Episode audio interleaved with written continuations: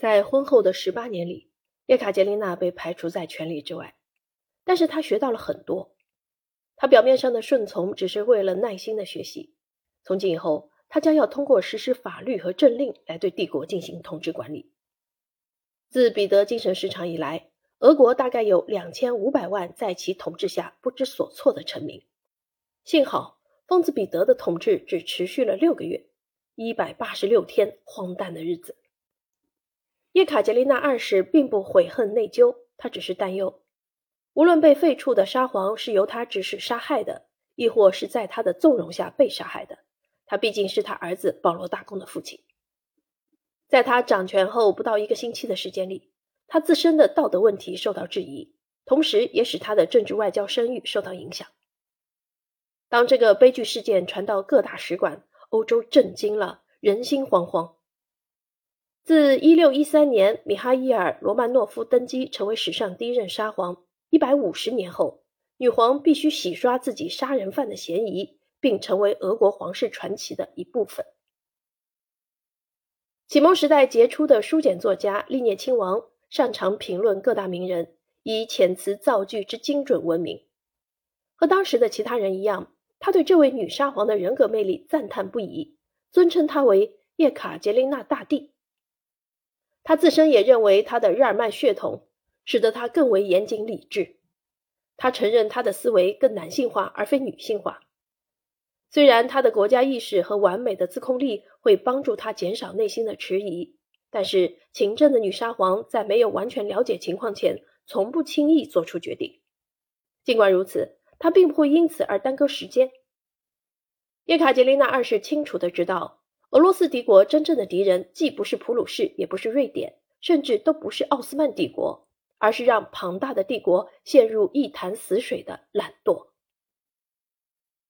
在最初的几次政府会议中，他惊讶地发现，如此庞大的帝国居然连一张全局地图都没有，城市数目的统计也缺乏准确性。他周围的人们窃窃私语，犹如蜂群，而他则是蜂后。蜂群是他偏爱的象征。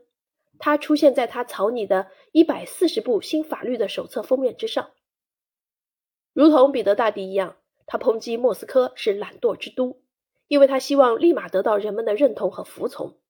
对于昔日的首都，女皇还说道：“看吧，这就是一个聚集了来自各个阶层的贱民的地方，他们时刻准备着造反，一点点的蝇头小利就可以收买他们。”而圣彼得堡的民众则更加温顺、有教养，不那么迷信，对外国人也更为宽容。虽然对莫斯科反感，1762年9月12日，他还是依照传统，在克里姆林宫宏伟的圣母安息主教堂加冕为女皇。在神圣合法性的光环下，加冕仪式又再次巩固了他的权利。尽管叶卡捷琳娜二世非常想要成为俄国人。然而，他也并不排斥俄国以外的世界。如果说圣彼得堡的城市规划展现出了优雅、壮观且独一无二的巨大魅力，那么女皇给这座城市带来的宫廷生活，甚至精神生活，更是使得这座美丽的城市在欧洲的启蒙时代跻身前列。